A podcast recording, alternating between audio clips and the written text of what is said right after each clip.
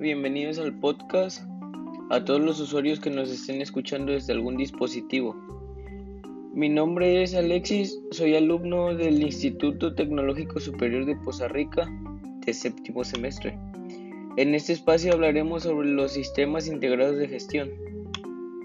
El propósito de un sistema integrado de gestión es brindar una estructura para el sistema de gestión total que puede integrarse a los aspectos comunes del sistema individuales para poder evitar duplicaciones.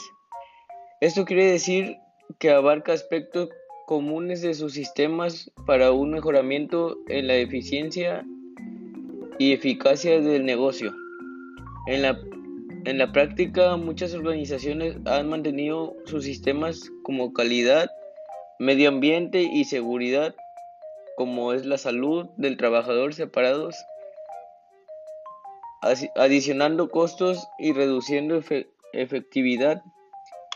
Una de las razones han sido la percepción de dificultades en lograr integración.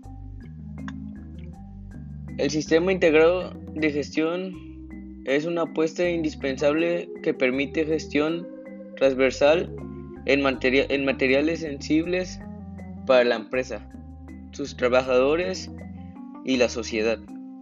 La realización de, los, de la solución organizativas de manera independiente de, de una u otra.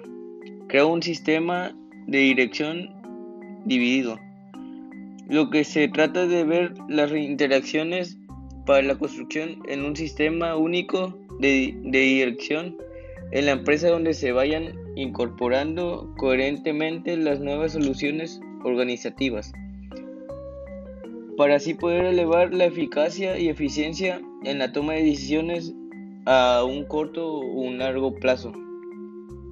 Existen en cualquier caso importantes similitudes entre los conceptos de gestión de calidad, gestión medio ambiente y gestión de la prevención de, riesgos laborales.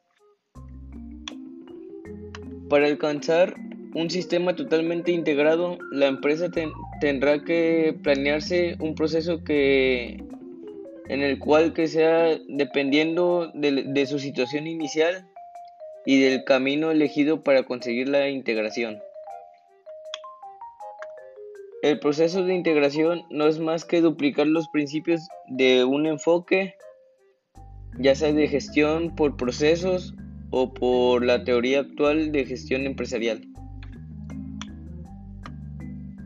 Esta idea es una, bueno, nos sirve para gestionar el conjunto de procesos que forman la empresa de forma única, pero teniendo también en cuenta los requisitos específicos aplicables para la calidad, medio ambiente, seguridad y salud de la empresa y de los trabajadores en vez de estar gestionando cada función desde puntos de vista diferentes e independientes.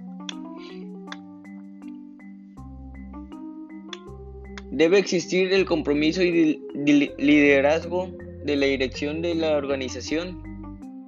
Solo así la dirección de organización está comprometida no solo eh, con palabras, sino con, con escrito y con hechos.